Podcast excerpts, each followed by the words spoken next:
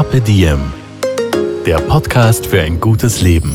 Daniela Zeller und Holger Potje, jede Woche abwechselnd im Gespräch mit inspirierenden Menschen. Welche Rolle spielt ein bewusster Lifestyle für Sie? Woraus schöpfen Sie Kraft? Über Ernährung, Bewegung, Bewusstsein und Erholung. Wie finden Sie die richtige Balance im Leben? Woran sind Sie gescheitert? Und wie sind Sie wieder aufgestanden? Wie gelingt Ihnen das? Was für Sie persönlich ein gutes Leben ausmacht. Carpe Diem. Heute mit der Verhaltensbiologin Elisabeth Oberzaucher, die man aus der TV-Show Science Busters kennt. Bevor es losgeht, wollen wir unseren heutigen Kooperationspartner Anima Mentis vorstellen. Ein Slogan von Anima Mentis lautet: Werde stärker und lass es andere merken. In Zeiten von Hashtag Stay at Home und Lockdown hat Anima Mentis die Pforten zur virtuellen Anima Mentis Academy geöffnet und bietet Online-Seminare zu Themen wie Resilienz, Entspannungstechniken und Gelassenheitstraining an. Außerdem kann man dem hauseigenen Podcast Stark im Leben lauschen. Mit der Anima Mentis Academy kannst du dein persönliches Reservoir an mentaler Kraft zeitlich und örtlich ungebunden auffüllen. Probier's doch mal aus. Und jetzt wünschen wir viel Vergnügen beim Podcast. Wir werden heute ergründen im Podcast, wie wir Menschen so ticken und was wir brauchen für ein gutes Leben. Denn die Verhaltensbiologin Elisabeth Oberzaucher ist zu Gast, die sich auch mit, mit Humor auskennt, muss ich dazu sagen, denn du bist ja auch Science Buster. Sag mal eigentlich Science Buster oder Science Busterin? Da gibt es noch keine endgültige Antwort darauf und irgendwie so, also mir ist es ganz recht, mich als Science Buster zu bezeichnen, Busterin, das wäre halt das Eingedeutschte. Elisabeth, was macht für dich das gute Leben aus? Puh, das ist sehr viel Gestalt natürlich. Also das fängt an mit äh, Wohnbedingungen, das ist aber natürlich auch das soziale Miteinander ganz, ganz wichtig ähm, und natürlich ähm, ja das Decken von Grundbedürfnissen einfach mal. Ähm, gutes Leben wird in unserer Gesellschaft sehr häufig mit materiellem Gut verbunden äh, und das tut unserem Glücklichsein und dem guten Leben gar nicht so gut, weder dem eigenen individuellen Erleben noch äh, in der Hinsicht, was wir dem Planeten antun, bei diesem Nachrennen nach materiellen Gütern, weil da ist ja auch der Fußabdruck dann entsprechend groß. Nun, wenn man aber gar kein materielles Gut hat und immer im Minus ist, sich ähm, kaum was leisten kann, dann ist das Leben ja auch nicht so gut. Wie viel Materielles braucht's als Basis für ein gutes Leben? Kann man das beziffern? Das zu beziffern ist natürlich wahnsinnig schwierig, weil ähm, das, was wir als persönlich gutes Leben empfinden, das ist natürlich äh, durch viele Faktoren beeinflusst. Da kommen zum einen mal eben die Grundbedürfnisse, habe ich genug zu essen, äh, muss ich nicht frieren, äh, weiß ich auch, dass ich morgen noch äh, ähm, eben gut essen werde. Ähm, all diese Dinge, ähm, das wäre so mal die Basis. Aber darüber hinaus äh, spielen natürlich gesellschaftliche Erfolgskriterien eine ganz wichtige Rolle und überzeichnen das ganz stark. Wie erklärst du dir denn das verhaltensbiologisch? Äh, was, äh, wie wird gutes Leben definieren? Also wenn wir von der Biologie ausgehen, äh, dann geht es tatsächlich um äh, das Decken von Grundbedürfnissen. Mhm. Also äh, da geht es um Ernährung, da geht es um Wohnen, da geht es um ähm, auch das Abdecken von sozialen Bedürfnissen. Darf man nicht vergessen, das ist auch durchaus ein Teil der Biologie. Also nette ähm, Nachbarn, Freunde, mit denen man sich treffen kann. Genau, also dass man ein stabiles soziales Netzwerk hat, auf das man sich auch verlassen kann, Menschen um sich hat, die einen unterstützen in Notsituationen Situationen. Das ist eine ganz wichtige, ähm, ja, ein ganz wichtiger Aspekt dessen, dass wir überhaupt glücklich sein können. Und dann kommt natürlich auch dazu ähm, der Faktor der Vorhersagbarkeit. Vorhersagbarkeit hat äh, für uns immer schon im Laufe der Evolutionsgeschichte eine wichtige Rolle gespielt, weil nur durch Vorhersagen wir Sicherheit gewinnen können. Ah, schauen deswegen so viele Menschen nach das Wetter. Ja, also das Wetter ist tatsächlich ein bisschen eine seltsame äh, Angelegenheit. Also unsere Obsession möchte ich es fast mhm. schon nennen mit dem Wetterbericht. ähm, obwohl ja der Wetterbericht alles andere als total verlässlich ist. Also Weil es auch sehr schwierig ist, vorherzusagen in Österreich. genau, also Meteorologe zu sein ist durchaus ein schwieriger Job. Ja, schwere Herausforderung. Und ähm, ja, indem wir Wetterbericht lesen, äh, geben wir uns eigentlich die Illusion dessen, äh, dass wir wissen, was morgen passiert. Zumindest bei einem Faktor in unserem Leben. Mhm. Und je mehr Teilaspekte unseres Lebens wir abdecken können und da mm, doch einigermaßen stabile Vorhersagen treffen können, desto sicherer fühlen wir uns und desto glücklicher sind wir, äh, sind wir auch. Und das beeinflusst natürlich unser Lebensgefühl, unsere Lebenszufriedenheit ganz massiv. Mhm. Warum, jetzt verhaltensbiologisch erklärt, sind wir aber nie zufrieden? Mhm. Also das mit der Zufriedenheit äh, ist so eine Sache. Das ist ein zweischneidiges Schwert im Prinzip. Also äh, einerseits ist das Unzufriedensein natürlich etwas, was unser persönliches Lebensglück sehr stark beeinträchtigen kann ähm, und äh, was uns äh, eh auch nie ruhen las lässt. Ja, also man kommt nie zur Ruhe. Andererseits ist aber auch dieses Unzufriedensein eigentlich unser Grundmotivator, unser Grundantrieb, mhm. damit wir eben nicht einfach nur stillsitzen und äh, alles auf uns zukommen lassen. Also, äh, dass wir unzufrieden sind, kann auch durchaus umarmt werden und als positive Qualität äh, verstanden werden, weil äh, das im Prinzip der Antrieb ist, der uns auch zu Innovationen bringt und äh, uns Neues entdecken lässt. Also ist das auch der Motor für persönliche Weiterentwicklung? Oh ja, durchaus, durchaus. Aha, auch Selbstoptimierung ist ein großes Thema in unserem Breitengraden in unserer heutigen Zeit. Und du beschäftigst, beschäftigst dich ja auch sehr stark mit Schönheit, mit Attraktivität, warum wir den einen oder anderen Partner wählen und auch mit der Schönheit von, von, von Räumen. Mhm. Und jetzt habe ich vergessen, worauf ich, ich hinaus wollte. Darf ich zur Selbstoptimierung gleich was ja, sagen? Ja, bitte, genau. Ich wollte zu, mit dir über Selbstoptimierung sprechen. Die, also der, der Begriff der Selbstoptimierung ist für mich ein ganz furchtbarer. Warum? Weil er ähm, in sich trägt, dass es so etwas wie ein Optimum gibt, mhm. Äh, was an sich eigentlich schon äh, ein irreführender, eine irreführende Annahme ist. Also äh, wenn wir uns weiterentwickeln, uns einem Ideal ähm, nähern wollen, das wir haben, meinetwegen, aber dass es ein Optimum gibt, das obendrein noch irgendwelche allgemeine Gültigkeit hätte, das ist total unseriös. Also das ist eigentlich ein Anspruch, den niemand erfüllen kann und dementsprechend finde ich Selbstoptimierung einen Prozess, der weder Glaubwürdigkeit hat noch erstrebenswert ist.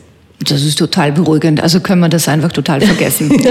Wie ist es denn mit der Schönheit? Empfinden wir Menschen alle das Gleiche oder dasselbe als schön? Ja und nein. Äh, also es gibt äh, bestimmte Eigenschaften, die wir als schön empfinden, aber das sind mehr abstrakte Konstruktionseigenschaften.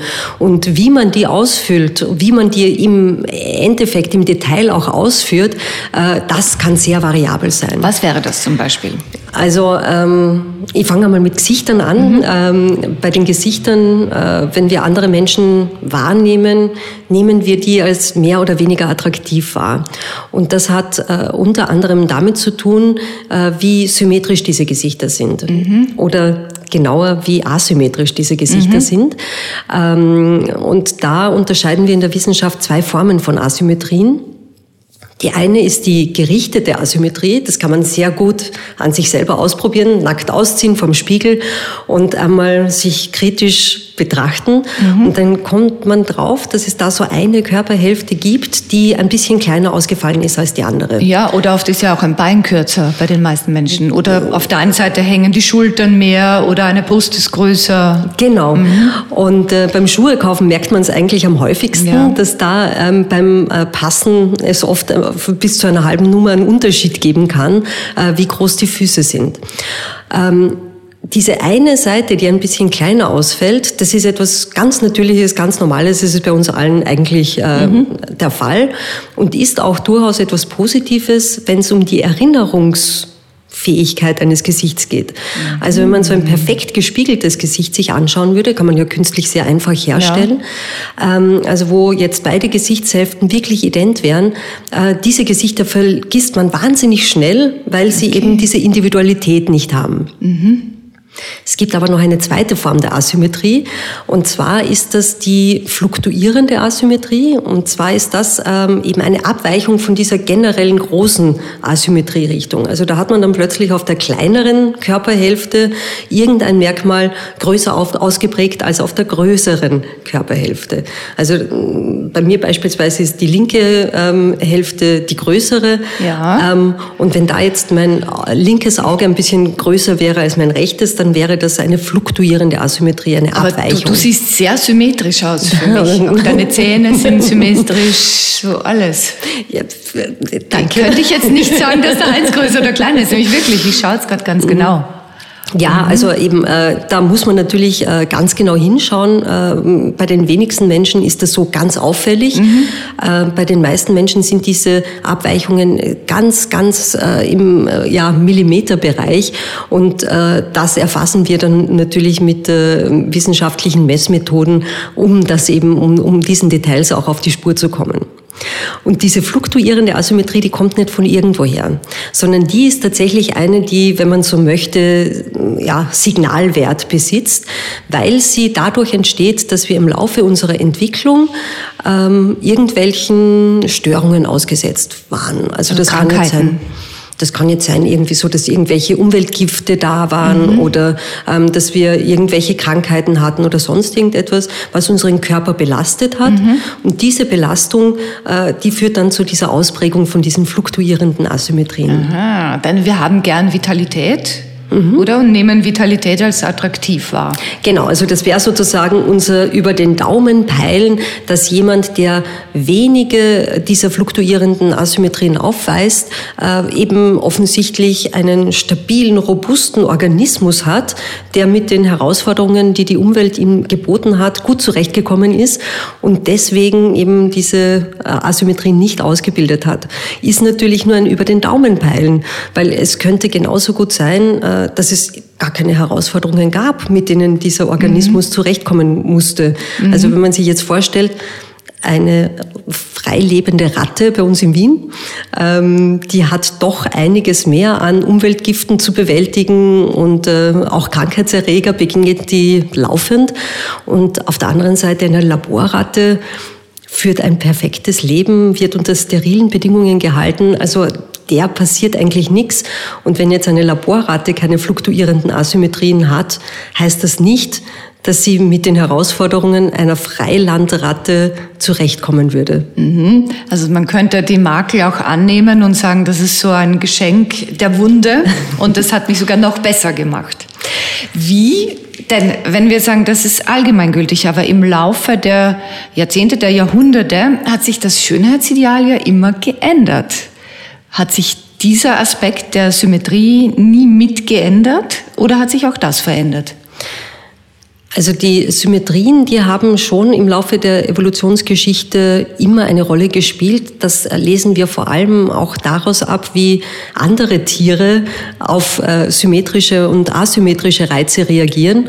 Und da ist es im Prinzip genauso. Also äh, wenn wir uns anschauen bei Vögeln beispielsweise, ähm, da sind diejenigen attraktiver als äh, Fortpflanzungspartner, die weniger Asymmetrien aufweisen. Allerdings ähm, die kulturellen Veränderungen in unseren Schönheitsidealen, die sind natürlich auch Realität. Ähm, und die sind ein sehr schönes Beispiel dafür, dass man eben diese Konstruktionseigenschaften mhm. äh, unterschiedlich befüllen kann. Ähm, wenn man jetzt denkt, zum Beispiel die Rubensfiguren, die doch um einiges fülliger waren als äh, das aktuelle Schönheitsideal, äh, das, was die Rubensfiguren mit dem aktuellen Schönheitsideal gemeinsam haben, äh, sind Körperproportionen allgemein, also nicht mhm. der Body Mass Index, mhm. wie ähm, ja, voluminös bin ich insgesamt, sondern wie verhält sich zum Beispiel das Taille, der Taillenumfang zum Hüftumfang. Das Aha. ist konstant geblieben über die Kulturen hinweg.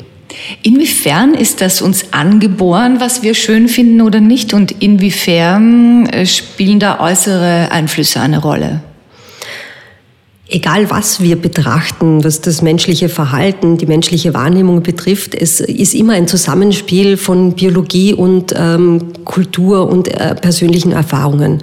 Ähm, also es ist im Prinzip so, dass wir äh, mit der Biologie mit, oder von der Biologie mit einem ja, ähm, Basisinstrumentarium ausgestattet sind, aber eines der zentralen ja, die zentrale Fähigkeit eigentlich unserer Spezies ist unsere immense Lernfähigkeit. Also wir sind so wahnsinnig plastisch. Wir haben dieses riesige Gehirn, mhm. Äh, das mit so viel Neuem umgehen kann und muss, mhm. Ähm, dass wir eben äh, auch, äh, was unsere Wahrnehmung von anderen betrifft, da eine sehr starke kulturelle Überformung beobachten können. Komischerweise steht jetzt in meinem Gehirn gerade Boris Becker total groß im Raum.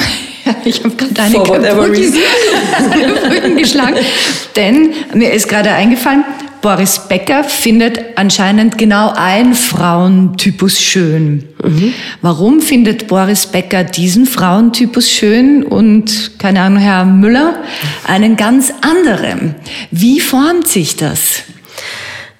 Also so spezifisch gibt es natürlich keine wissenschaftliche Antwort. Ähm, wenn man es ein bisschen genereller formuliert, mhm. ähm, die Unterschiede, die Individualität in unseren Partnervorlieben, äh, die haben schon auch etwas mit Biologie zu tun. Und zwar dahingehend, dass ähm, die Partnerwahl ja eigentlich ursprünglich darauf zurückgeht, dass wir uns sexuell fortpflanzen. Um den Bestand zu sichern ja, der Spezies. Äh, das äh, weniger. Ähm, also wir, Wirklich? Warum ja, denn? Ja, wir pflanzen uns sexuell fort, um unsere ähm, genetische Information weiterzugeben. Also die Spezies ist uns als Individuen tendenziell egal. Wirklich? Mhm. Okay, mhm. also wenn also man jetzt sagt, jemand ist egoistisch, weil er keine Kinder hat, weil er sorgt nicht für den Fortbestand, stimmt nicht. Es geht nie darum. Aha. Also speziell, ähm, ähm, wenn man äh, heutige ähm, Berechnungen, was den ökologischen Fußabdruck bedenkt, ähm, mit einbezieht in dieses Statement, mhm. dann würde ich sagen, na, im Gegenteil, Menschen, die sich nicht fortpflanzen, sind im Prinzip die Altruisten, weil sie äh, eben ihren Fußabdruck auf diese Art und und Weise ja. reduzieren. Ja. Und eben, wenn ich sage, nein, ich habe nicht das Bedürfnis, mein Erbgut weiterzugeben, mhm. kann das heißen, das ist äh, etwas etwas sehr Edles. Aber interessante Na, Betrachtung. Ähm, also ich habe nicht das Bedürfnis, mein Erbgut weiterzugeben. Das haben äh, die wenigsten Menschen äh, und das haben auch vor allem die Tiere nicht, also als explizit mhm. ausgesprochenes Bedürfnis. Das ist eher wirklich eine neue Erfindung äh, von äh, uns Menschen, dass wir diesen bewussten Kinderwunsch äh, zu etwas erhoben haben. Aus der Biologie heraus entsteht Fortpflanzung eigentlich als Nebenprodukt dessen, dass Sex Spaß macht. Mhm. Also ähm, die Biologie hat es mit der Fortpflanzung einfach so geregelt, dass sie ähm, den Weg dorthin sicherstellt, ähm, einen Sexualtrieb eben entsprechend verankert hat und so weiter und so fort. Aber ähm, dass dabei Kinder rauskommen oder ähm, äh, Junge bei den Tieren, das ist ein Nebenprodukt, das ist keine bewusste Entscheidung. Und nur dadurch, dass wir Menschen es geschafft haben, Sexualität von Fortpflanzung zu entkoppeln, stehen wir überhaupt vor dem Problem, dass wir dann irgendwann einmal draufkommen, oh je, äh, jetzt hatten wir so lange Spaß mit Sex, Kinder haben wir aber doch keine bekommen. Äh, und dann schaltet sich plötzlich das Großhirn ein und sagt, aber das wäre doch schön. Äh, ist aber vollkommen, also biologisch eigentlich nicht notwendig, wenn wir die moderne Medizin ausschließen. Ah, das ist interessant. Ich möchte mit dir ein paar Schritte zurückgehen, ja. bevor es zu diesem Akt kommt. Das Kennenlernen. Mhm. Angenommen, zwei Menschen begegnen einander am Bahnsteig oder in der Hotelbar oder bei einem Meeting. Worauf achten diese Menschen zuerst? Wie passiert Kennenlernen? Ja, das Kennenlernen, das durchläuft im Prinzip ganz viele Stufen. Also bis man sich dann wirklich trifft und äh, es wirklich zur Fortpflanzung kommt, da passiert genau. sehr und viel. Bei, bei vielen, die lernt man kurz kennen, nonverbal und entscheidet, den will ich gar nicht näher kennenlernen. Ne? Genau. Oder die muss jetzt nicht nur äh, sexuell äh, konnotiert sein. Ja, und im Prinzip kann man sich das auch so vorstellen, wie eben ein Durchlaufen von unterschiedlichen Filtern. Mhm. Also äh, zuerst sieht man diese Person auf äh, größere Distanz, ähm, schätzt das Erscheinungsbild ein, vielleicht ein bisschen die Bewegungsqualität, mhm. ähm, ob das irgendwie etwas ist, was mich anspricht oder nicht. Äh, was, was schätzen wir da zuerst an? Ist das, könnte das jemand sein, der mir hilfreich ist oder, oder ist es die Sympathie oder der Status von jemand anderem? Also äh, ich würde das nicht als entweder oder und als äh, also so zu Reihen der Eigenschaften äh, einschätzen. Also was wir wissen ist, dass wir relativ schnell versuchen, zum Beispiel das Geschlecht einzuordnen. Mhm. Ähm, da bedienen wir uns der Körpersilhouetten hauptsächlich, um zu sagen, ist das ein Mann, ist das eine Frau. Und dann geht es eigentlich schon relativ schnell um Persönlichkeitseigenschaften.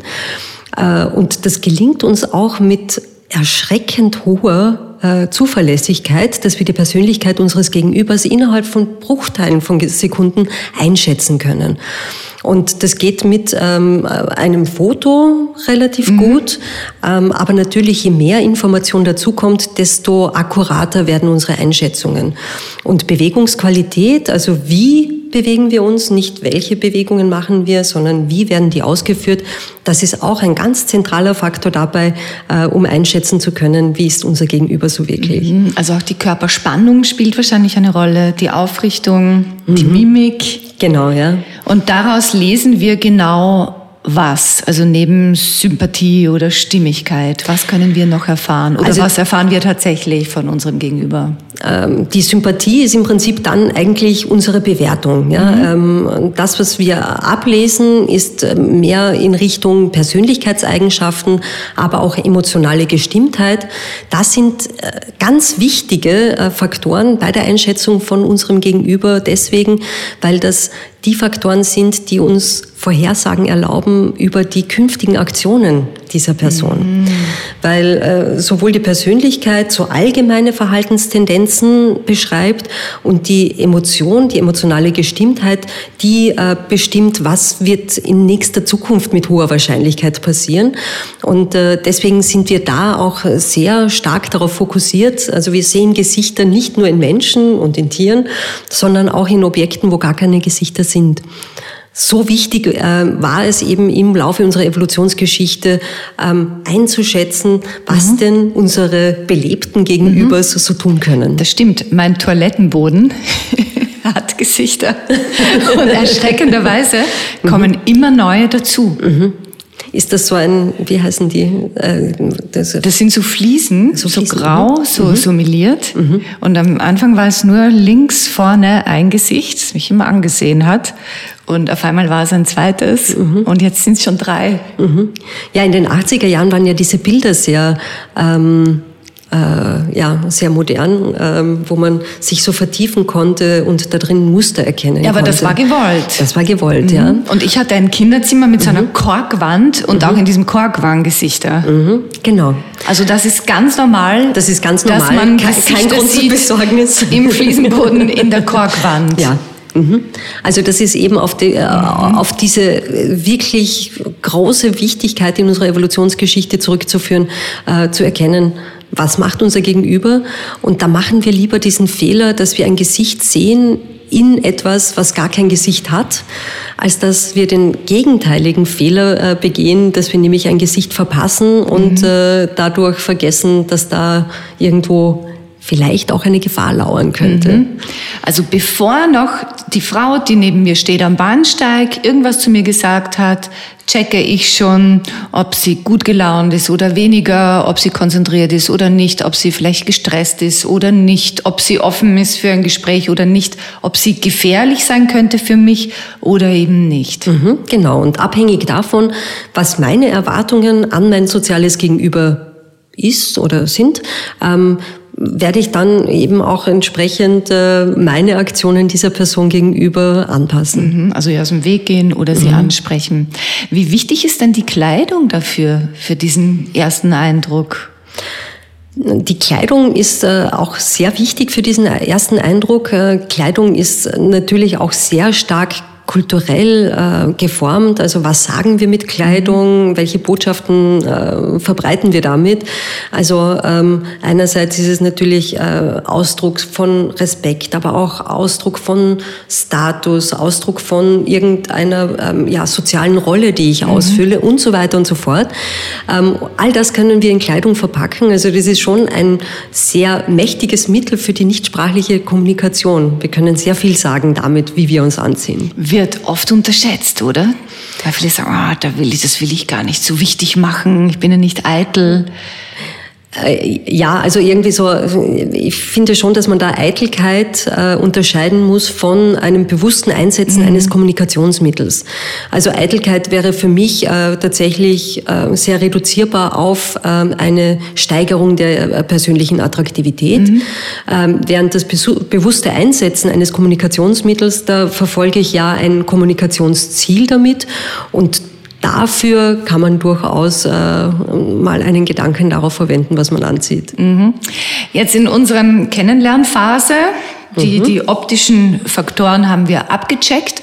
Was nehmen wir danach wahr? Ja, dann haben wir uns entschieden, wenn wir uns positiv entschieden haben, dass wir miteinander in Kontakt treten. Ja, wir laufen also, nicht davon, wir sprechen miteinander. wir sprechen miteinander.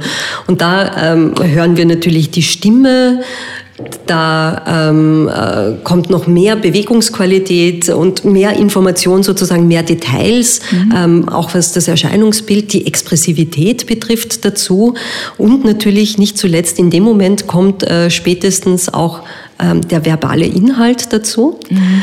ähm, äh, der auch nicht äh, ganz äh, ja, zu vernachlässigen ist, wobei er äh, gegenüber den nichtsprachlichen Inhalten allerdings eine ja, geringere Rolle spielt. Also das Wie ist tatsächlich wichtiger als das Was. Ähm, und das ist äh, in allen Kommunikationsprozessen eigentlich äh, ein ganz wichtiger Leitfaden, dass, dass man das nicht aus den Augen verliert, dass das Wie schon sehr, sehr stark färbt, das, ähm, ja, was man da jetzt gerade kommuniziert. Und das ist auch ein großer Irrglaube, der existiert, ne? von Menschen, die sagen, ich weiß eh so viel, ist doch komplett egal, wie ich das transportiere, wie ich das kommuniziere. Mhm. Hauptsache, ich sage gescheite Argumente. Ist eben nicht so.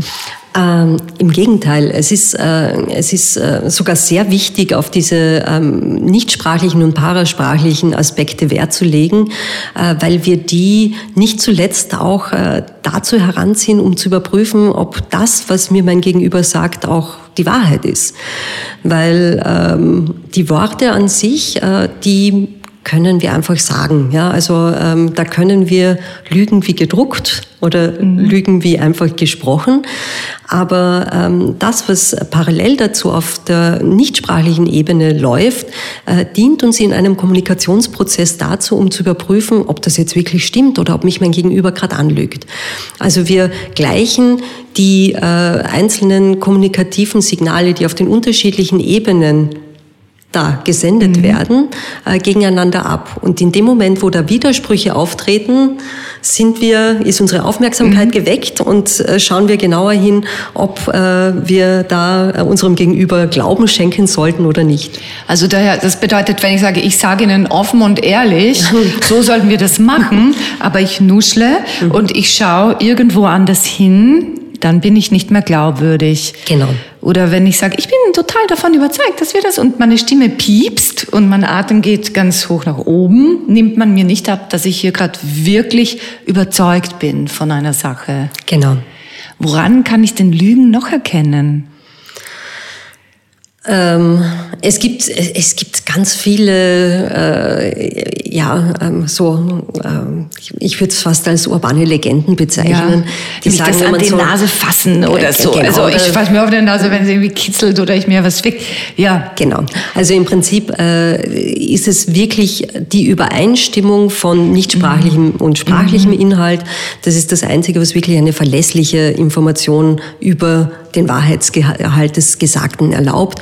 Alles andere äh, ist eigentlich unseriös. Ja, auch dieses, ob man jetzt links oder rechts nach oben sieht, ist auch egal, oder? Manchmal schaut man halt drauf, weil man gerade nachdenkt. Genau. Und, und weil man vielleicht nicht die ganze Zeit jemandem mhm. in die Augen sehen kann, was ja auch normal ist. Absolut. Weil dieses, also dieses in die Augen sehen, ähm, das betreiben wir immer nur für wenige Sekunden mhm. lang. Und äh, das ist auch etwas, was nicht nur äh, bei uns Menschen so ist, sondern äh, das ist der große Unterschied zwischen Blickkontakt und Drohstarren. Mhm. Also wenn man jetzt wirklich äh, über längere Zeit den Blickkontakt halten würde, dann wird es zu einem Starren, das ist eine Drohgebärde und das äh, ist im äh, Tierreich auch durchaus bekannt als etwas, was eher zur Eskalation einer Interaktion beiträgt, als eben zur Förderlichkeit einer eines Austauschs. Ja. Warum ist uns eine Person dann im Laufe des Kennenlernprozesses sympathisch und eine andere Person nicht? Da äh, spielen viele Faktoren äh, eine Rolle. Und da kommt natürlich auch äh, der Faktor des Aufeinanderpassens oder Zueinanderpassens äh, mit ins Spiel, weil äh, spätestens dann, wenn wir miteinander reden, äh, dann werden kommen Einstellungen zutage, ähm, wie stehen wir zu Werten, mhm. Interessen, ähm, aber auch eben weitere Informationen zur Persönlichkeit und dergleichen. Und all diese Dinge, die entscheiden dann darüber, ob wir überhaupt miteinander können oder nicht. Weil ähm, nicht alle Menschen sind gleich gestrickt. Mhm. Und wenn man eine gemeinsame Basis hat, dann tut man sich leichter miteinander. Dann äh, ist es in der Regel so, dass man nicht von äh, Null anfangen muss und äh, wirklich alles ausdiskutieren muss, sondern je größer diese gemeinsame Basis ist, äh, desto eher oder desto schneller kommt man dann äh, zum Tacheles reden, wenn Sie so wollen. Ähm, und das ist im Prinzip das, wo, wo, wo wo man hin will. Ne? Also wenn es um Problemlösung geht, wenn es um auch Alltagstauglichkeit geht, da äh, ist eine ja, langwierige Verhandlung von Grundsatzdiskussionen ähm, natürlich etwas, was ermüdend, zeitaufwendig, energieaufwendig ist. Mhm. Und dem geht man doch lieber aus dem Weg. Warum sagt man dann, Gegensätze ziehen sich an? Äh, Gegensätze ziehen sich auch durchaus an. Also äh, in der Biologie äh, sind wir jetzt wieder beim Sex. Äh, wir pflanzen uns ja sexuell, äh, sexuell fort um äh, Vielfalt zu erreichen. Ach so. Und ähm, diese Vielfalt erreichen wir natürlich nicht, wenn sich nur gleich zu gleich gesellt, mhm. sondern äh, wenn auch Gegensätze sich mal finden. Und äh, deswegen äh, beobachten wir auch durchaus bei Partnervorlieben, dass äh, sich das so ein bisschen zwischen diesen beiden Gegensatzpaaren ansiedelt. Also ähm, gleich zu gleich gesellt sich gern und Gegensätze ziehen sich an, haben beide Recht und beide Unrecht. Weil, ähm, also es ist ähnlich, aber nicht zu ähnlich, aber unähnlich, aber nicht zu unähnlich. Also das, es, ist, es ist, muss die Mischung sein zwischen Ähnlichkeit und Unähnlichkeit. Genau. Aha. Und inwiefern ähnlich und inwieweit unähnlich? Bezieht sich das dann mehr auf die, die emotionalen Eigenschaften oder auf das Äußere? Also, oder auf die, den genetischen Mix oder Herkunft? Also die die Notwendigkeit für Unähnlichkeit, die ist eigentlich hauptsächlich daraus getrieben, ähm, dass wir auf der genetischen Ebene die Variabilität brauchen. Und das macht den Organismus stärker? Ähm, das macht uns robuster gegenüber mhm. Herausforderungen, die wir nicht vorhersagen können. Mhm. Wann kommt denn das? Wie aktuell sind wir? Äh, im, äh, also im, im, Frühling, Frühling, Frühling. Frühsommer. Mhm. Okay. Coronavirus wäre gerade ein schönes Stichwort. Genau. Wir zeichnen nämlich jetzt gerade auf in Zeiten des Coronavirus. Wir wissen auch nicht, wie er sich weiterentwickelt. Genau. Oder es, das Virus. Mhm. Ja. Also äh, jetzt äh, aktuell die, die, die Herausforderung, die sich durch den, äh, ja, die Epidemie äh, des Coronavirus mhm. ähm, zeigt, ähm, die zeigt einfach, dass es hier ähm, sich immer wieder um Herausforderungen handeln kann äh, durch äh, äh, das Entstehen neuer Krankheitserreger. Ähm, ist unser Immunsystem überfordert. Das hat noch keine Antwort auf diese Erreger gefunden. Und ähm, die moderne Medizin ermöglicht es uns äh, durchaus auch auf neue Krankheitserreger glücklicherweise Antworten zu finden. Aber im Laufe der Evolutionsgeschichte war unser Immunsystem auf sich selber gestellt. Und um äh, hier in so einer Situation nicht hilflos äh, dem Ganzen ausgeliefert zu sein, gibt es im Prinzip nur eine Antwort. Und zwar Variabilität. Möglichst viele unterschiedliche Antworten auf der genetischen Ebene des Immunsystems zu haben, um äh, ja, darauf zu wetten im Prinzip, dass irgendwo eine richtige Antwort dabei sein wird, äh, die sich dagegen wehren wird. Ja, da könnte man auch was davon lernen, wenn man Teams zum Beispiel zusammenstellt. Ne? Wenn ich ganz unterschiedliche Menschen habe mit unterschiedlichen mhm. Fähigkeiten, wird vielleicht einer oder eine eine Antwort auf irgendein Problem haben, das wir noch gar nicht kennen. Genau, also für die Resilienz von Unternehmen ist es ganz, ganz, ganz besonders wichtig, auf Diversität in Teams zu achten. Das mag zwar im Alltag ein bisschen mühsamer sein, weil man eben ein bisschen mehr Grundsatzdiskussionen führen muss, weil man sich eben nicht von Grund auf einig ist. Mhm. Aber ähm, äh, das, äh, die Gefahr, wenn man äh, eben zu äh, gleichgestaltete Teams hat, ist, dass man sich eine Echokammer bildet, mhm. wo keine neuen Ideen äh, entstehen und wo dann eben äh, Innovation zu kurz kommt und äh, gerade in Zeiten wie heute, wo sehr viel sich verändert und äh, wo wir auch angesichts der Klimakrise wirklich ganz dringend kluge Innovationen brauchen, mhm. äh, da braucht es die Diversität ganz, ganz, ganz besonders wichtig. Ist es aber nicht ein bisschen ein, ein Problem unserer Zeit, dass wir mit so wenig anderen Menschen in, in Berührung kommen? Denn auch in den sozialen Medien kriegen wir ja nur die mit, die ähnlich ticken wie wir. Und ich sag mal, diese großen Lagerfeuer-Fernsehsendungen gibt's ja nicht mehr. Also eine Sendung, die alle sehen, über die man sich austauschen kann. Oder selbst in der Schule. Ne? Die einen Kinder gehen gleich in diese Schule, die anderen in diese Schule. Und manche Gruppen begegnen einander nie. Das ist äh, sicher eine ähm, sehr negative Entwicklung, äh, die aber jetzt nicht ganz so neu ist. Ähm, also äh, die Diversität war äh, im Laufe unserer Evolutionsgeschichte deswegen gegeben, weil da gab es einfach kleine Gruppen, da konnte man sich nicht wirklich so sehr aussuchen, mhm. Äh, mit wem man interagiert, mit wem man spricht.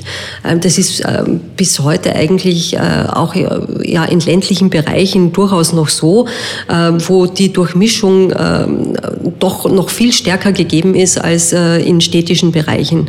Also in einer Stadt wie Wien gibt es diese sozialen Blasen, ja, mhm. ähm, wo es eigentlich fast keinen Austausch gibt außerhalb dieser Blasen.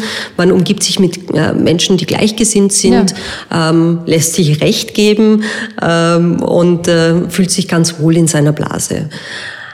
Gleichzeitig äh, ist aber eben dieses Unbequeme äh, durchaus etwas, was wir auch suchen sollten, äh, um eben den Blick aufs Ganze nicht zu verlieren und nicht äh, eh auch äh, einzurosten in den eigenen Wegen. Ja, mir hat letztens eine Freundin gesagt, ja, alle, alle essen ja mittlerweile schon weniger Fleisch und, und fahren nur mit den Öffis. Und ich habe gesagt, Schön du, mh, hm, bin ich mir nicht so sicher. Ich mhm. halte Seminare in ganz Österreich mit unterschiedlichsten Menschen und ich stelle schon fest, dass am Buffet zum Mittag die meisten zum Fleisch greifen. Mhm. Aber wäre ich jetzt nur in Wien im siebten Bezirk unterwegs, ja, könnte ich zu der Annahme gelangen, eh jeder verzichtet jetzt schon hauptsächlich auf Fleisch. Mhm. Und das ist natürlich die, die Gefahr. Absolut, mhm. absolut. Und äh, also es geht jetzt auch gar nicht so sehr darum, dass irgendwie so eine Gruppe eine andere Gruppe missioniert oder sonst ja, ja. irgendetwas, sondern es geht einfach darum, dass es diese, also dass man voneinander lernt und, und, und sich gemeinsam einfach zu etwas viel Besserem weiterentwickeln kann, Natürlich. als jede einzelne Gruppe für sich betrachtet. Wie bist du eigentlich Verhaltensbiologin geworden? Ha, äh, schwierige Frage. Lange Geschichte. Ja, würde ja. mich wirklich interessieren. Ich habe über dich natürlich einiges gelesen im Vorfeld unseres Gesprächs, aber ich habe diesen Punkt nirgendwo gefunden. Also ich habe äh, ja ähm, mich für Biologie entschieden anhand des Vorlesungsverzeichnisses der Uni Wien. Also du ähm, warst gut in Biologie, hast du es gemacht in der Schule? Ja, warst du gut wobei in Mathe? Das waren, das waren viele andere Dinge auch. Also irgendwie so, ich hatte viele Interessen immer schon mhm. und äh, de facto mich für Biologie zu entscheiden, war schon eine schwierige Entscheidung gegen viele andere Dinge, die mich interessiert hätten.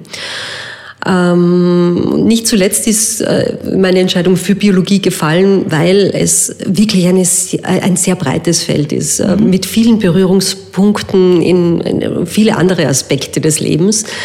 Ähm, und äh, natürlich bleibt es einem nicht erspart, dass man dann im Laufe des Studiums äh, sich dann doch irgendwann einmal spezialisieren muss. Und äh, die Verhaltensbiologie äh, war dann für mich doch das Spannendste unter sehr vielen spannenden Themen. Mit großem Herzschmerz habe ich mich gegen die anderen spannenden Themen entschieden. Was war das, das dich so angezogen hat? Äh, das, also unter anderem sicher auch das, dass ähm, viele meiner äh, Studienkollegen und Kolleginnen äh, mit mir eigentlich auch so diesen Idealismus geteilt haben, wir wollen die Welt verändern, wir wollen die Welt ein bisschen besser mhm. machen. Mhm. Und äh, manche sind in die Richtung gegangen, dass sie sich äh, bei Umweltschutzorganisationen äh, engagiert haben, um eben äh, ja, bestimmten äh, Tierarten ja, ihr Leben zu widmen oder sonst mhm. irgendetwas. Und äh, ich habe dann äh, für mich erkannt, dass ein Weg, um dieses Weltverbessern äh, umzusetzen, auch das ist, wenn ich die Menschen verstehe, warum sie so tun, wie sie tun, warum sie so ticken, wie sie ticken, warum sie manchmal so blöd sind, wie sie blöd sind. Äh, wenn ich das mal verstanden habe, dann habe ich äh, eigentlich einen Schritt getan, um Werkzeuge zu entwickeln, damit ich die Menschen dorthin schubsen kann, damit das alles ein bisschen besser läuft. Weil man die Emotionen rausnimmt ja, und nicht mehr sagen kann, so ein Vollidiot. Mhm, genau. Und ist das tatsächlich so? Also gehst du in dieser Haltung durchs Leben oder nimmst du manchmal deine Biologinnenbrille ab, deine Forscherinnenbrille und findest jemanden einfach nur toll oder nur ganz blöd und ärgerst dich? Äh, als Wissenschaftlerin ist es ganz, ganz wichtig, also vor allem als Menschenwissenschaftlerin mhm. ist es ganz wichtig, ähm, äh, die Wissenschaft und das persönliche Leben auch zu trennen voneinander. Das ist beruhigend. Weil, also wenn man, wenn man das äh, ja, verfließen lässt, ähm, also ich fange an mit der persönlichen Ebene, die viel mhm. weniger wichtig eigentlich ist, aber die persönliche Ebene, ähm, es nimmt natürlich ein bisschen den Zauber. Ja? Also deswegen ist es einfach für das persönliche Erleben nicht schön wenn man da jetzt die ganze Zeit reflektiert und analysiert, was man tut und was andere tun, mhm. äh, ist Warte, das nicht schön. das Mikro ein bisschen weiter rauf. So, ja. Was viel wichtiger ist, ist, ähm, was mit der Wissenschaft passiert, wenn man sich als Person zu sehr einfließen lässt. Also ja, ähm, sehr umarmen die persönliche Inspiration, die man aus dem Leben zieht. Aber in dem Moment, wo man inspiriert ist für eine Forschungsfrage, ähm, hört man als Mensch quasi auf zu existieren und bedient sich dann wissenschaftlicher Methoden, die äh, objektiv an das Thema mhm. herangehen, mhm. weil in dem Moment, wo man diese Objektivität verliert, verliert man äh, auch äh, ja die wissenschaftliche Güte und äh, ähm, ja läuft Gefahr, dass man aufgrund seiner eigenen Voreingenommenheit die wissenschaftlichen Ergebnisse beeinflusst und das ist etwas, was äh, höchst unwissenschaftlich ist und deswegen wirklich zu vermeiden gilt. Bist du dann eine, die hinterher, wenn sie jemanden kennenlernt, analysiert? Warum ist das so gelaufen, das so gelaufen? Nein. Nein, also äh, das, was ich äh, im allerhöchsten Maß vielleicht mal mache, ist, wenn, wenn, wenn Dinge schief laufen. Also wenn, wenn irgendeine Kommunikation nicht funktioniert, ähm, dass ich versuche aufgrund äh, eben meines wissenschaftlichen äh, Backgrounds ähm, versuche das zu analysieren und äh, äh das ja mit Hilfe dieser Kenntnisse versuche auch zu reparieren. Ähm, aber jetzt weniger, also äh, also weniger im planenden und auch nicht äh, ja jetzt im positiven Sinne sondern wirklich nur als Fehlermanagement. Ich möchte mit dir auch noch über das Thema Räume und Städte sprechen oder mhm. überhaupt Lebensräume. Wie muss ein Lebensraum sein, damit wir Menschen ein gutes Leben darin leben können? Das gute Leben ähm, ja, äh, ist zwar durch räumliche Faktoren bestimmt, aber diese räumlichen Faktoren äh, sind nicht zu trennen von den sozialen Faktoren. Und deswegen äh, ja, ist es ganz wichtig, das auch zu, ja, mhm. verzahnt zu betrachten. Und ähm, ich beschäftige mich in meiner Forschung sehr stark mit urbanem Leben, sehr stark mit Mobilitätsverhalten Und äh, da ähm, setzen wir uns mit Fragen auseinander, wie kann man Räume so gestalten, dass äh, einerseits unsere räumlichen Ansprüche, andererseits aber auch unser soziales Miteinander möglichst gut äh, darin zurechtkommen. Ähm, also die räumlichen Ansprüche, da muss man auch wieder unterscheiden, was sagt das Vorderhirn, was ja. sagt unser Bewusstsein, was wir brauchen und was wir gerne hätten. Ähm, das ist äh, sehr stark auch von Imagegedanken äh, ja, äh, bestimmt. Ähm, es gibt einen Bericht aus dem Jahr 2017, der vergleicht, was Wohnzufriedenheit in unterschiedlichen äh, Ländern Europas eigentlich bedeutet und ähm, was sind die entscheidenden Faktoren. Mhm. Und in Österreich, was glaubst du, was da für ein Faktor der bestimmende, der an erster Stelle genannt ist? Wohnzufriedenheit. Mhm. Mhm. Viel eigenen Raum wahrscheinlich. Genau. Oder ein eigenes Zimmer, ein eigenes Haus. Wie viele Quadratmeter habe ich? Ah, wirklich? Mhm. Und dann kommen erst so Faktoren wie, wie ist äh, der ist Erhaltungszustand, es, ist ruhig, ähm, äh, wie schaut's aus mit äh, ah, ja. ja äh, Lichtverhältnissen etc. etc. Also die Quadratmeteranzahl ist für uns Österreicher erschreckenderweise so wahnsinnig wichtig. Wirklich? Das ist äh, ja nicht gut für unsere Lebenszufriedenheit. Nein, vor allem es ist besser, also jetzt mhm. für 120 äh, Quadratmeter und man schaut auf eine Wand und es ist laut, als 50 Quadratmeter und man schaut auf einen wunderschönen Baum und man hört nur Vogelgezwitscher. Das sagt zumindest das Vorderhirn, ja. Wirklich? Mhm. Mein Vor Na, wobei, ich bin zu sechs auf 80 Quadratmeter aufgewachsen. Ich bin mehr die Legehenne. Ich, ich würde Zweiteres nehmen. Mhm. Aber interessant. Das hat aber eben sehr wenig damit zu tun, wie man es dann tatsächlich empfindet mhm. letztendlich, weil äh, eben, also die, die, die äh, echte Zufriedenheit, das Lebensglück wird um einiges größer sein, wenn ich Ausblick auf Natur habe, äh, wenn es ruhig ist, wenn äh, ich ausreichend Tageslicht in meine Wohnung bekomme und so weiter mhm. ähm, und ein paar Quadratmeter weniger mir selbst zur Verfügung stehen, als wenn ich äh, eben in einer äh, ja, schrecklichen Gegend am Ende auch noch äh, am Ende der Welt mit schlechter Verkehrsanbindung äh, eine riesengroße Wohnung habe. Aber ist das nicht für ähm, den ökologischen Fußabdruck eine schlechte Nachricht? Das ist eine sehr schlechte Nachricht ähm, für den ökologischen Fußabdruck, aber es ist gleichzeitig auch etwas, wo wir die Hoffnung nicht aufgeben müssen. Weil äh, nachdem diese Bewertung aus dem Vorderhirn kommt, also aus unserem bewussten Denken, also das ist nichts sozusagen, was äh, aus dem Bauchgefühl mhm. heraus erwächst. Ähm, das Vorderhirn das ist ähm, am ehesten noch erreichbar durch äh, Argumente. Ja. Also da kann man durchaus durch Überzeugungsarbeit, durch entsprechende ja, Imagekampagnen und dergleichen etwas bewegen. Mhm. Viel schwieriger wird's, wenn man versucht, das Bauchgefühl zu verändern, weil da sind wir um einiges lernresistenter. Und was braucht das Bauchgefühl? Jetzt in Bezug auf, auf schöner Wohnen? Mhm. Also beim Bauchgefühl ist eben sowas wie Naturnähe äh, etwas ganz Zentrales. Äh, beim Bauchgefühl ist es auch wichtig, durchaus den Rückzugsraum zu haben, aber der muss nicht besonders groß sein. Und ähm, wie wichtig der Rückzugsraum ist, das hängt auch wieder davon ab, wie unser Leben sonst so ausschaut.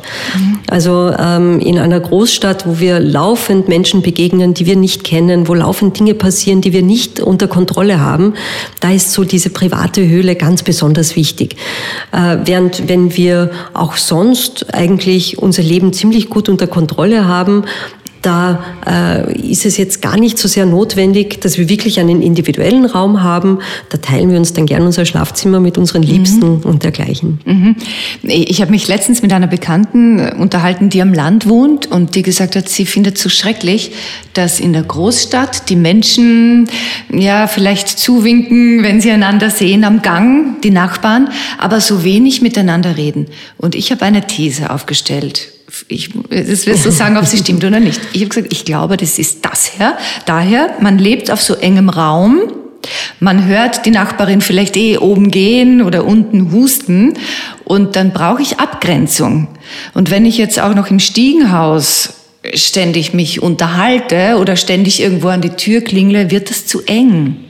Während wenn jeder einen Kilometer dazwischen hat, dann kann ich schneller mich einmal austauschen, wenn ich mich sehe auf der Post oder so. Ist mhm. da was dran oder liege ich ganz falsch? Absolut. Ähm, also das äh, zeigen auch wissenschaftliche Untersuchungen, dass ähm, die äh, Sozialkontakte, die wir uns nicht aussuchen können, also eben, wenn wir die Nachbarn durch die Wand hören und dergleichen, äh, uns, äh, was unsere soziale Aufgeschlossenheit betrifft, ähm, durchaus beeinträchtigen. Mhm. Und da gibt es wundervolle Studien, die zeigen, dass wenn nachträglich die Schallisolation verbessert wird in Wohngebäuden, dass dann plötzlich die Leute anfangen, miteinander zu reden am Gang. Interessant. Also das ist aber auch durchaus etwas, woraus wir lernen können. Ja? Also weil, weil das heißt im Prinzip, durch eine Verbesserung der Wohnbauqualität können wir das soziale Miteinander wirklich nachhaltig verbessern und können dafür sorgen, dass die Nachbarn auch tatsächlich miteinander können und dass es nicht zu Streit kommt. Also es braucht ganz klare äußere Grenzen, damit wir uns innerlich aufmachen können. Das ist natürlich kulturell auch sehr stark unterschiedlich. Wir sind tendenziell wirklich so, dass wir ähm, äh, das nicht ausblenden können, was da von außen an uns herangetragen wird. Aber wenn wir uns äh, beispielsweise Japan anschauen, wo die traditionelle japanische Bauweise im Prinzip aus Papierwänden äh, mhm. besteht. Ja? Also da gibt's äh, eigentlich überhaupt keine Schallisolation.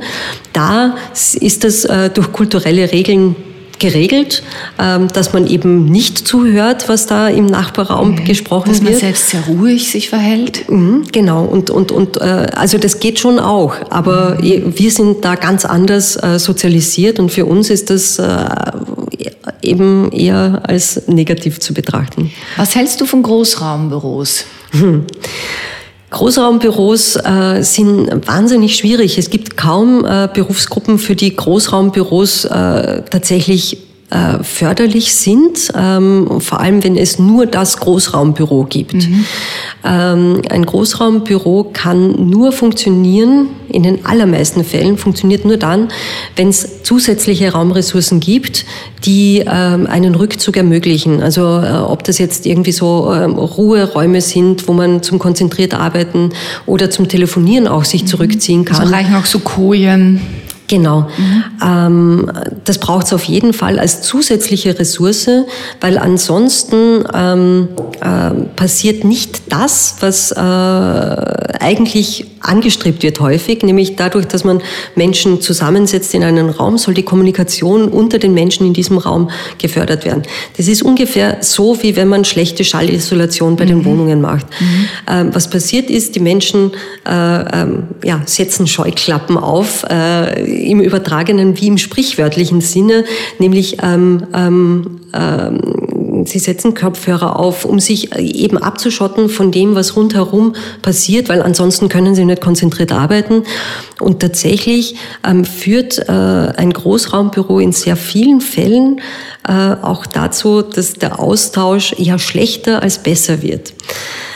Mhm. Ähm, dementsprechend, also wenn man jetzt die äh, unternehmensinterne Kommunikation fördern möchte, ähm, dann sollte man ähm, ja nicht zu viele Menschen in einen Raum färchen, aber trotzdem ähm, durch die ähm, Verwegung innerhalb der, des Gebäudes ähm, und durch die Bereitstellung von zusätzlichen Ressourcen wie einem Kaffeeraum und so weiter und so fort, Pausenräumen, ähm, äh, es äh, ermöglichen, dass sich Menschen eben informell ein bisschen so zwischen Tür und Angel begegnen können. Zwischen Tür und Angel begegnet man sich, da ist keiner von den beiden gerade konzentriert am Arbeiten. Mhm. Ähm, das heißt, es ist eine Grundbereitschaft für das Gespräch vorhanden. Ähm, und da können dann eben diese informellen äh, Gespräche entstehen, wo auch neue Ideen entstehen, die eh, eh ähm, am Schreibtisch selber gar nicht diesen kreativen Ort haben. Elisabeth, ich habe zum Schluss noch ein paar Fragen, die das Leben stellt. Mhm. Die erste ist, hast du bestimmte Rituale? Etwas, das du jeden Morgen machst, jeden Mittag, jeden Abend? Ich habe so ein äh, unregelmäßiges, vielfältiges, buntes Leben, dass Rituale, die jetzt wirklich regelmäßig auftreten würden, eigentlich gar keinen Platz darin haben. Ähm, es gibt manche Dinge, die ich gern tue, aber nicht in Form von Ritualen. Also du brauchst das anscheinend auch nicht. Nein, ich finde das Bunte eigentlich sehr schön. Und da gibt nicht einmal den einen Kaffee, den du jeden Morgen trinkst oder das Müsli oder so. Nein, ganz und gar nicht. Immer ganz mhm. unterschiedlich. Gibt es ein Zitat, das dich besonders geprägt hat? Ein Zitat. Siehst du, das hättest du mir vorher sagen sollen. Ähm, es gibt ein Zitat von äh, einem nicht, einer nicht unkritischen Persönlichkeit, aber das Zitat von ihm finde ich gut, äh, Konrad Lorenz, mhm. ähm, äh, der gesagt hat, ein guter Tag beginnt damit, eine deiner Lieblingshypothesen über Bord zu werfen. Wow, das ist gut. Also im Prinzip hinterfrage dich ständig äh, und äh, glaub an nichts allzu fest, weil dann mhm. läufst du in die Irre. Ja, und da fällt mir ein, das stimmt, denn oft ist das, was man jahrelang so total vehement ablehnt, das, was eigentlich für einen gut wäre. Mhm. Und das könnte daher ein Weg zum Glück sein. Genau. Drei Qualitäten, die du dir angeeignet hast, die dich dorthin gebracht haben, wo du heute bist. Drei Qualitäten. Die, die du dir angeeignet hast. Also keine mhm. Talente. Talente sind sowieso überschätzt. Wirklich? Da muss ich einhaken. Ähm, na, also grundsätzlich, ich glaube, dass wir sehr viel mehr lernen können, als wir uns zutrauen. Manche Dinge fallen uns leichter als andere. Eine Sache, die ich mir mit sehr viel Mühe und Tränen angeeignet habe, ist das Sprechen. Ähm, also ich habe ganz fürchterliche Vorträge gehalten und äh, bin doch recht froh darüber, dass ich äh, eine Strecke gegangen bin auf dem Weg. Das überrascht mich, denn du kannst sehr, sehr gut erzählen und die Dinge auf den Punkt bringen. Mhm, äh, das war nicht immer so. Ja. ähm, eine Sache, wo ich mich sehr auf dem Weg empfinde, ist das Schreiben. Mhm. Also das Sprechen fällt mir um einiges leichter. Beim Schreiben bin ich eine Strecke gekommen, sehe aber noch sehr, sehr, sehr, ja, große Gebirge vor mir. Es gibt sich Ghostwriter. Ja, das höre ich immer. ähm, so, und was Drittes. Mhm. Verhandeln. Mhm. Ähm, meine, mein Berufsalltag, ähm, ja, schaut immer mehr so aus, dass ich häufig in Männerrunden die einzige Frau bin.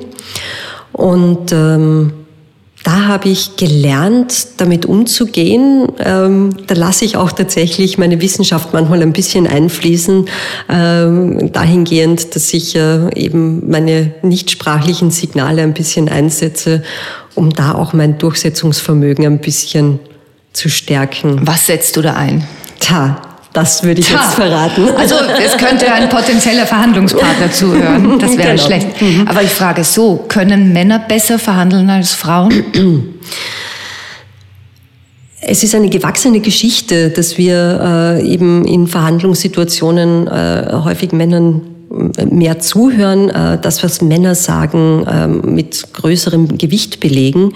Und ähm, das ist natürlich etwas, was äh, ja aus, auch dadurch entstanden ist, dass äh, Frauen äh, ja bis vor nicht allzu langer Zeit im Prinzip aus dem ähm, Erwerbsleben ausgeschlossen waren. Mhm. Ähm, und da gilt es für uns noch einiges zu erkämpfen und zu erringen, äh, um auch auf Augenhöhe anzukommen. Und äh, dementsprechend äh, denke ich schon, dass wenn sich auch das Geschlechterverhältnis in Verhandlungen ändern wird, äh, dass sich auch diese, diese Haltung gegenüber wer sagt es äh, auch entsprechend ändern wird, aber da haben wir noch einen weiten Weg vor uns. Also du meinst, dass die Wichtigkeit des Gesagten nicht mit dem Geschlecht korreliert? Genau, ja. Ja. ja. Was ist für dich der schönste Ort, an dem du je übernachtet hast? Das muss ich jetzt fast sagen, weil ich so leidenschaftlich gerne mit dem Nachtzug fahre. Im Zug? Im Zug. Zwischen ja. wo und wo? Oh, das, äh, puh, äh, das ist jetzt schwierig zu sagen. Im Prinzip äh, ähm, ganz egal, wohin mich, wohin mich meine Termine treiben, äh, fahre ich grundsätzlich mit öffentlichen Verkehrsmitteln. Mhm. Ich fliege wahnsinnig ungern. Der Zug ist mein Büro tagsüber und mein Hotel in der Nacht. Ja, also magst du es, wenn es schaukelt? Ja, also, also es ist ja auch durchaus so, dass das Zugfahren äh, eine inspirierende Tätigkeit ist. Also ähm, diese ähm, also dieses aus dem Fenster schauen, während man im Zug sitzt, ist ja auch etwas, was unsere Augenbewegungen stimuliert ja. in einer Art und Weise, äh, die äh, das kreative Denken fördert und dementsprechend sollte man das da tatsächlich auch zur Kunstform mhm. erheben. Mhm. Ich liebe das auch. Mhm. Zugfahren ist traumhaft. Ich, und ich mache es auch sehr oft. Was ist denn generell für dich schöner? Zu Hause ankommen oder von zu Hause abreisen? Es hat beides äh, ähm, etwas für sich. Ähm, nachdem ich beruflich wahnsinnig viel unterwegs bin, ist manchmal tatsächlich das Ankommen schöner als das Wegfahren. Was können andere von dir lernen? Die Frage stelle ich mir selten. Ich stelle mir eher die Frage, was kann ich von anderen lernen? Und das ist so wahnsinnig viel. Und wenn alles möglich wäre, Elisabeth, was würdest du heute tun? Wenn alles möglich wäre, würde ich heute wahrscheinlich genau das tun, was ich jetzt dann tun werde, äh, nämlich mich wieder an meinen Schreibtisch setzen und äh, an meinem Schreiben arbeiten. Oh, daraus entnehme ich, dass du ein zufriedener Mensch bist. Oh ja, oh ja. Das ist ein schönes Schlusswort. Danke für das Gespräch. Danke dir. Mehr von Carpe Diem gibt es auf Soundcloud, iTunes, Google Play oder Spotify. Jetzt abonnieren und liken. Das Carpe Diem Magazin erscheint alle zwei Monate. Besucht auch unsere Social Media Portale auf Facebook, Instagram und YouTube und unsere Website carpediem.live. Carpe Diem, der Podcast für ein gutes Leben. Wenn euch der Carpe Diem Podcast gefallen hat, dann schenkt ihm 5 Sterne bei Apple Podcasts. Dankeschön. Nächste Woche wird's basisch bis sauer. Holger Potje im Gespräch mit Ernährungsberaterin Philippa Hoyos von Basenbox.